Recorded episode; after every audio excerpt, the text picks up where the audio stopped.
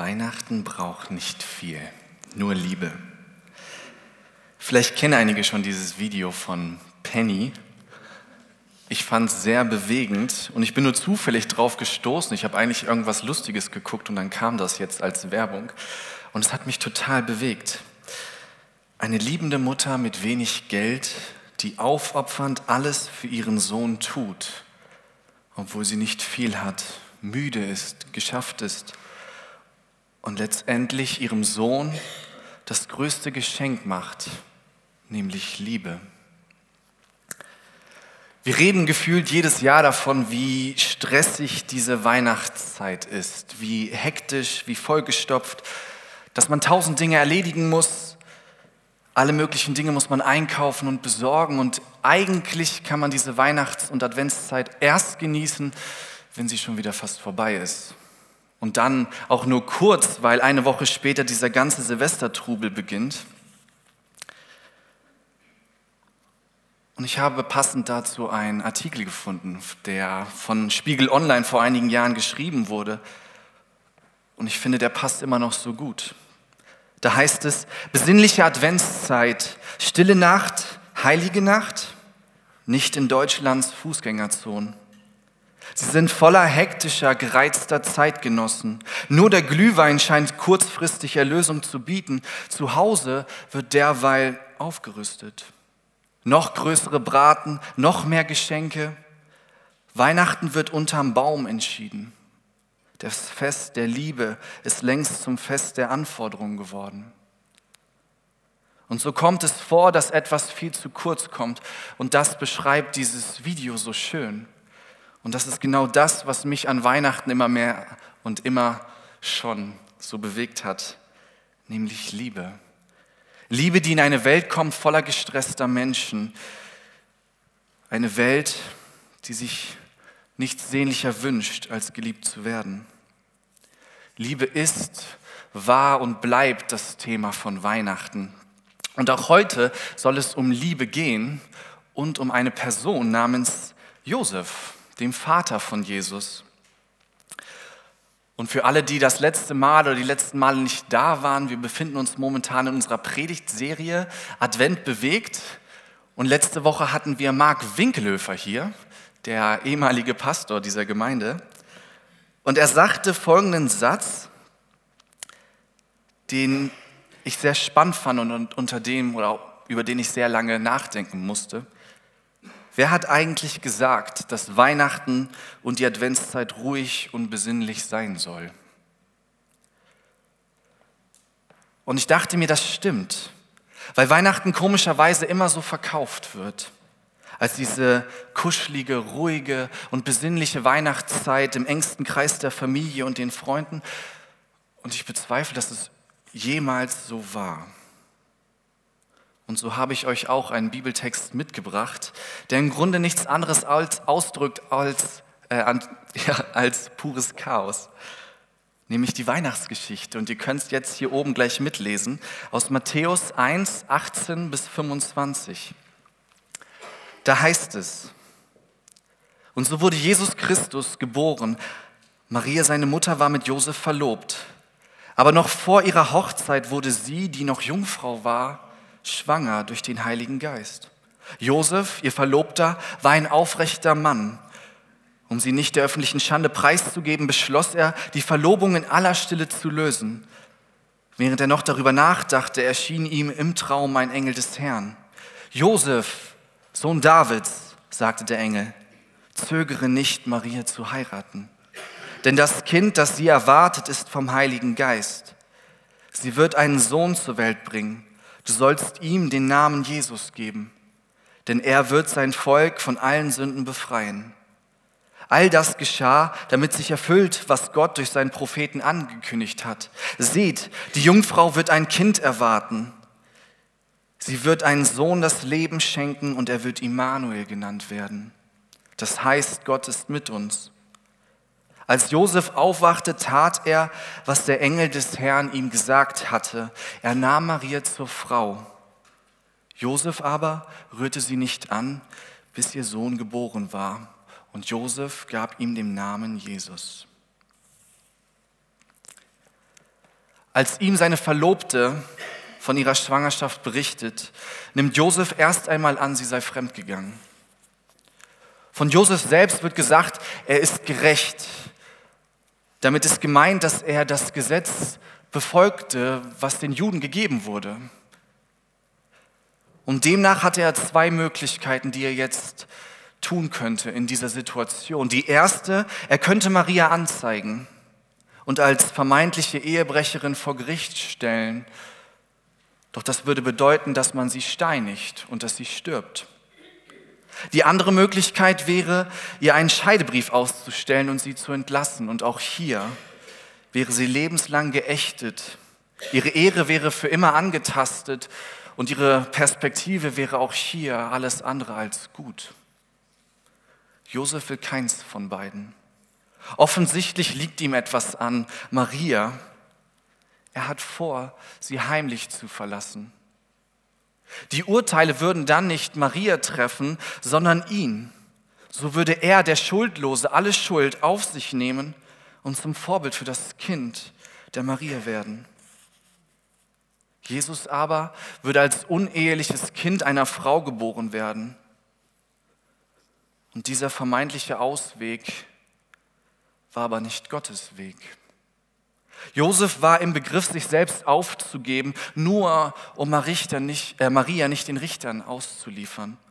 Und da begreift, da greift Gott ein. In der Bibel wird uns berichtet, wie ein Engel Josef im Traum besucht und ihm sagt, Josef, Sohn Davids, fürchte dich nicht, Maria als deine Frau zu dir zu nehmen denn das Kind, das sie erwartet, ist vom Heiligen Geist. Und ich habe mich gefragt, wer von uns würde nach so einem Traum so handeln? Josef tut es. Josef tut, was der Engel ihm sagt. Er heiratet Maria und übernimmt damit die Verantwortung als Vater. Und das beginnt damit, dass er dem Kind den Namen gibt, weil das damals in der Kultur immer in die Zuständigkeit des Vaters fiel. Und so wird Gottes Sohn adoptiert von einem Handwerker. Josef zieht ihm groß wie sein eigenes Kind und rechtlich gesehen ist Jesus das auch. Und somit wird Jesus in diesen Stammbaum von diesem großen König, wie es uns überliefert hieß, David nämlich eingereiht, weil Josef der Nachfahre war. Josef ist bereit, Gott zu folgen. Und ein spannender Weg liegt vor ihm. Als der Befehl von Augustus zur Volkerzählung kommt, muss er nach Bethlehem, um sie, äh, sich dort in die Steuerlisten eintragen zu lassen. Und so kommt es, dass er aufbricht nach Nazareth mit seiner hochschwangeren Frau im Gepäck. Und dort geschieht, was wir heute Weihnachten nennen. Jesus wird geboren. Wir feiern diesen Tag als Fest des Friedens, weil die Engel damals ausriefen, Friede auf Erden. Für den neugeborenen Jesus beginnt all das nicht sehr friedlich. Vor ihm liegt die Flucht nach Ägypten. Und wieder bekommt Josef einen Traum, wo ein Engel ihm sagt, dass er nach Ägypten fliehen soll. Weil Herodes, der Herrscher von damals, Mordpläne hatte gegen Jesus. In Ägypten dann wieder ein Traum. Josef soll wieder mit seiner Familie zurückkehren, denn die Gefahr ist vorüber. Herodes ist tot. Und als er sich dann auf dem Weg von Ägypten nach Hause machte, kommt ein vierter Traum. Josef soll nicht zurück, wo er herkommt, weil dort ein Herrscher namens Achelius war und der war so blutrünstig, dass es selbst den Römern damals zu viel wurde und sie ihn abschafften. Josef geht also wieder nach Nazareth, was ein anderes Herrschaftsgebiet war damals. Und so kehrt Josef, Maria und Jesus nach Nazareth und Jesus wächst auf, bis seine Zeit kommt. Josef ist bereit, Gott zu folgen. Mit seinem Gehorsam trägt er also genauso bei zur ganzen Geschichte zwischen Gott und Mensch.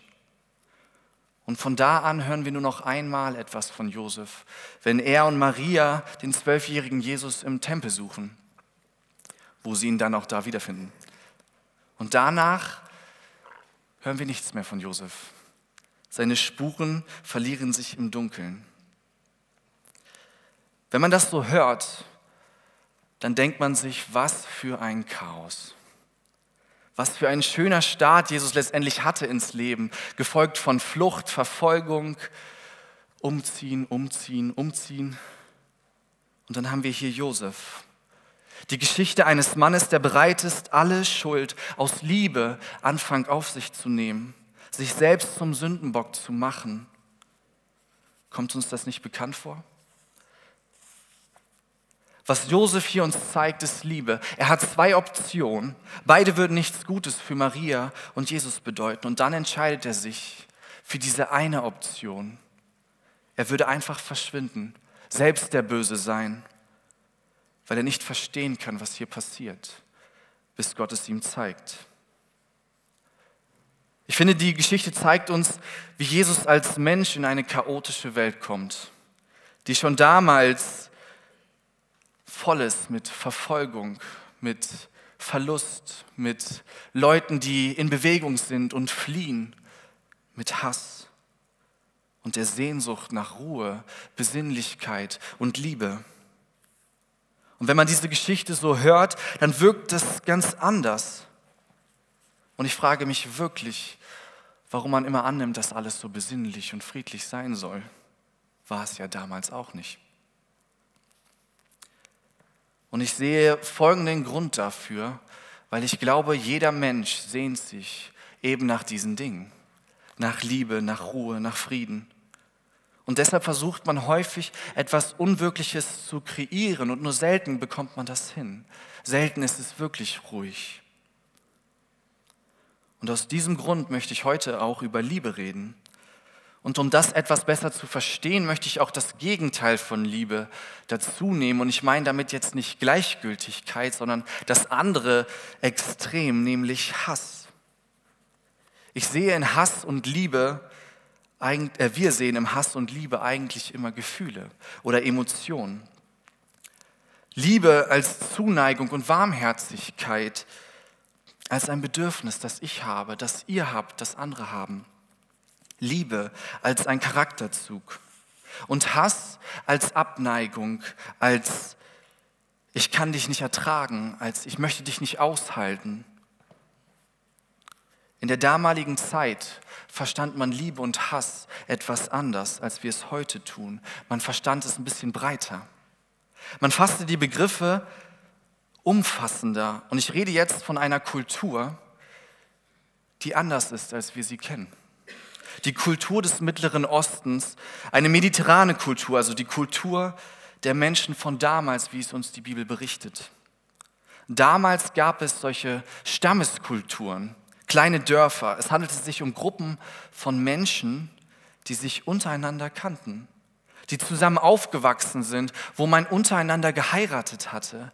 Jeder war irgendwie mit jedem verwandt, kannte sich und ist groß geworden. Und vielleicht fragst du dich, warum das so wichtig ist zu verstehen. Als kurzen Exkurs. Man muss sich bewusst machen, dass alles einen sozialen Kontext hat.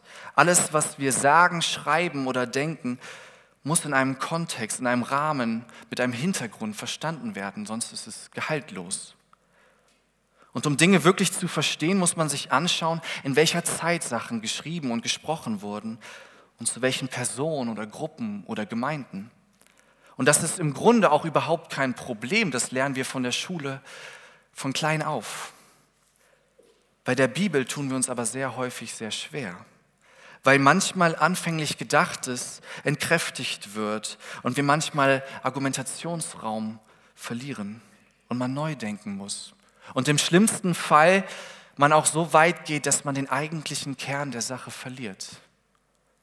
Und dabei ist es gleichzeitig auch so interessant, manchmal diese Sachen neu zu sehen, Neues zu erfahren und sich Neues bewusst zu machen. Und für mich war das so ein Augenöffner, wenn es um das Thema Liebe geht. Wir kommen wieder zurück zu diesen Stammeskulturen. Wenn ein Fremder damals in einen Stamm kam oder in so ein kleines Dörfchen, dann bekam das jeder mit. Für alle, die vom Dorf kommen, die kennen das vielleicht. Wenn du in einem Dorf groß geworden bist, dann weißt du direkt, wer aus diesem Dorf kommt und wer nicht. wer dazugezogen ist, wer neu ist, wer zu Besuch ist, weil alle quatschen mit jedem über alles. Im Dorf gibt es auch nicht so viele andere Sachen oder spannende Dinge, die man sonst erzählen könnte. Und so hört man häufig auch immer nur die gleichen Dinge. Und dann bist du dort groß geworden in diesem Dorf. Und man hat diese Dorffeste, wo alle immer hinkommen, wo man sich trifft.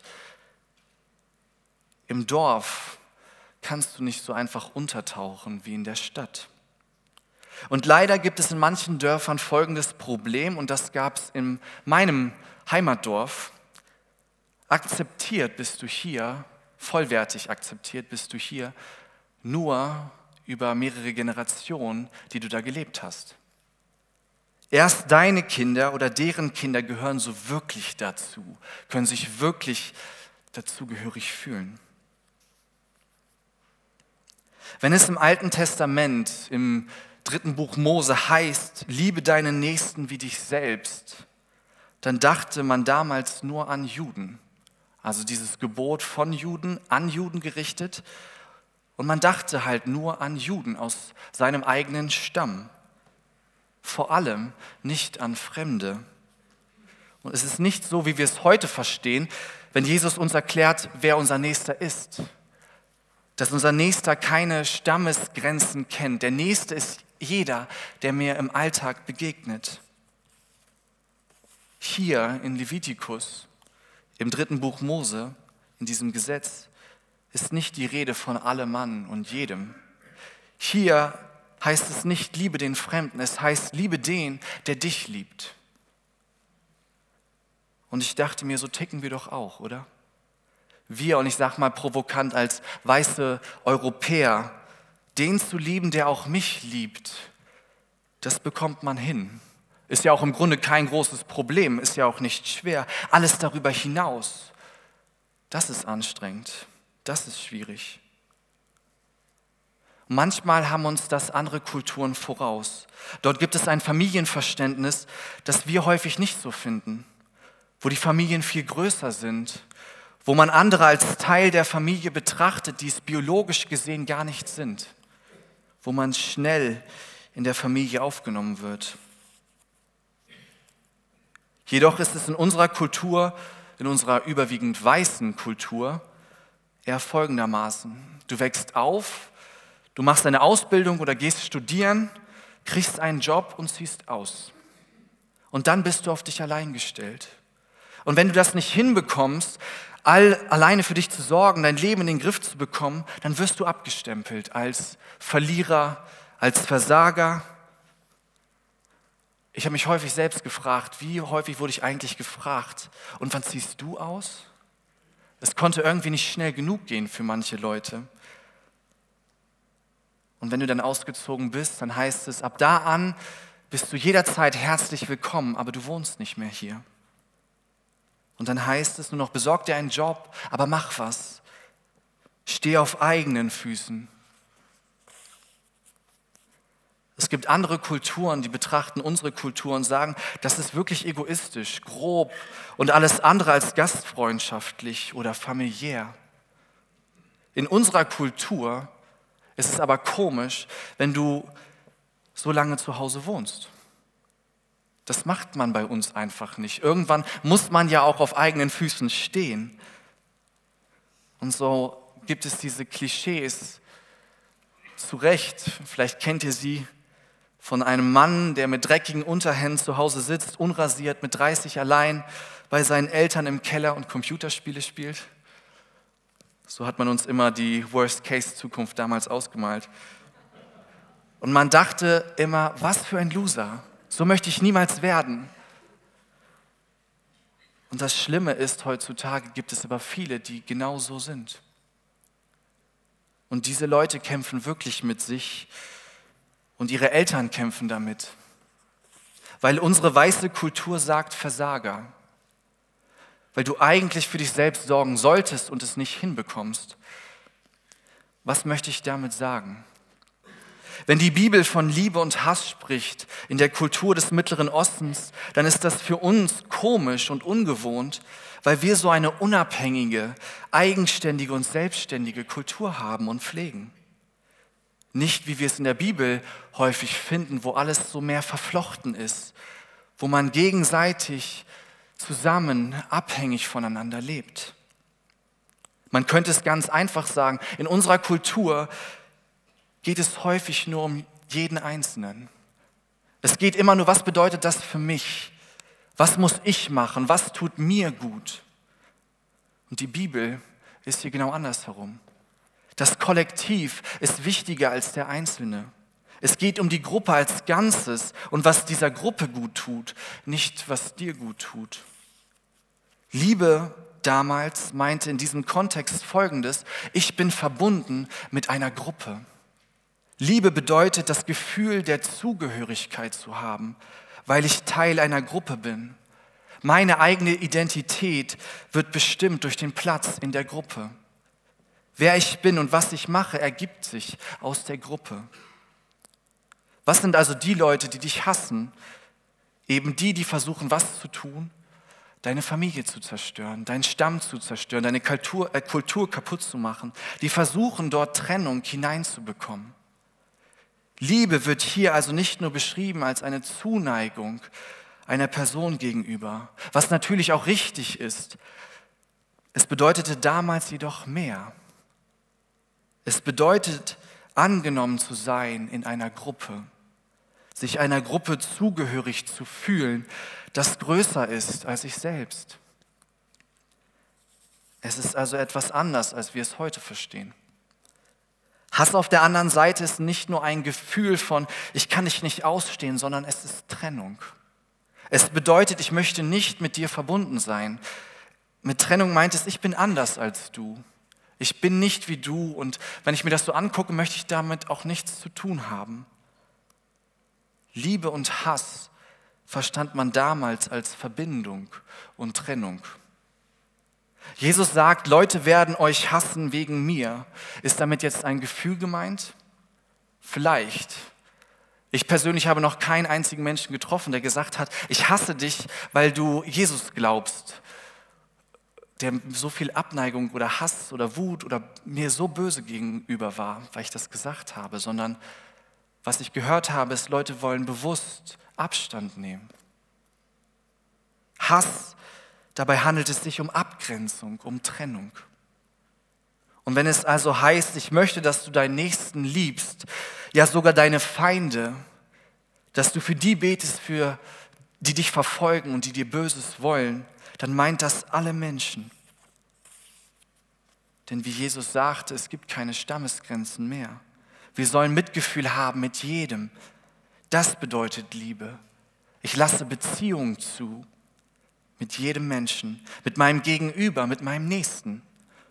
Und genau das Gleiche bedeutet es, Gott zu lieben. Wo ich mich früher mal gefragt habe, wie mache ich das denn?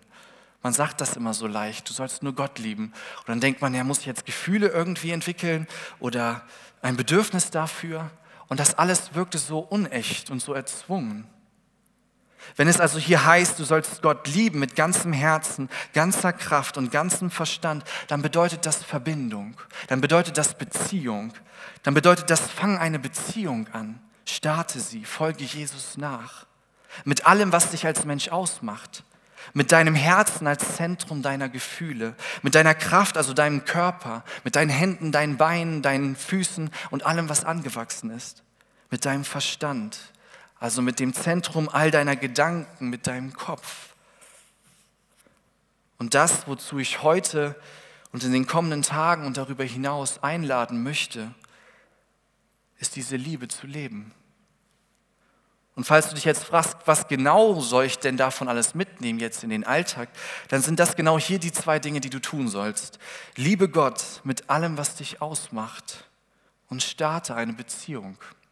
Vielleicht zum ersten Mal als ein Versuch. Vielleicht erneut, weil diese innere Flamme dafür, dieses innere Feuer dafür irgendwie ein bisschen kleiner geworden ist. Oder vielleicht viel stärker als zuvor. Und das Zweite, liebe deinen Nächsten wie dich selbst. Nimm dir Zeit, Beziehungen mit anderen Menschen zu ermöglichen. Lade sie ein, Teil deiner nicht biologischen Familie zu sein. Unternimm was mit ihnen und lerne sie kennen. und grenze dich nicht ab von anderen Menschen, sondern baue Beziehungen auf. Weihnachten ist die Zeit der Liebe und wir haben die Chance, den Menschen Weihnachten zu bringen. Denen, die nichts anderes suchen als genau das, Liebe. Du hast die Chance, genauso wie Jesus, in eine chaotische und gestresste Welt zu kommen, als Licht ins Dunkel. Und das bedeutet, wie wir es bei Josef gehört haben, sich zu entscheiden. Trotz verschiedener Optionen, die du hast, kannst du die Liebe wählen. Und das bedeutet, einen aufregenden und spannenden Weg vor sich zu haben, der manchmal nicht leicht ist. Aber Weihnachten braucht ja nicht viel, nur Liebe. Amen.